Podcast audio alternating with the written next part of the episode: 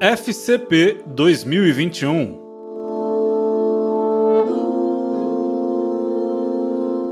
Boa notícia!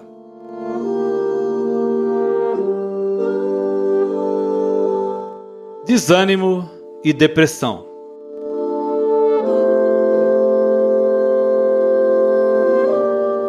Em todas as situações da vida, esses dois ladrões sempre estão lá. Diante do desânimo e da depressão, o moralismo diz: Você está desobedecendo as regras. Arrependa-se.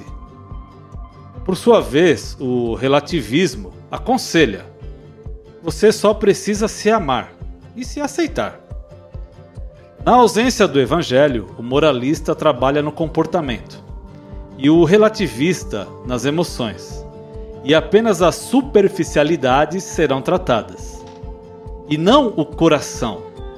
Partindo do pressuposto que a depressão não tem fundamento fisiológico, o Evangelho faz com que examinemos a nós mesmos e cheguemos a esta conclusão algo em minha vida se tornou mais importante do que Deus. Um pseudo-salvador, uma forma de justiça própria, pessoas, coisas. O Evangelho nos leva a abraçar o arrependimento e não simplesmente a evitar superficialidades.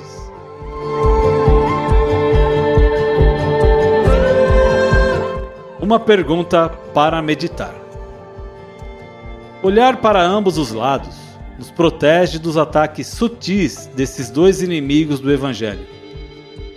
Diante do desânimo e pensamentos depressivos, quais dos pensamentos lhe vêm à mente? Você não faz o suficiente, está aquém do alvo, está em desobediência ou você precisa se amar e aceitar do jeito que você é?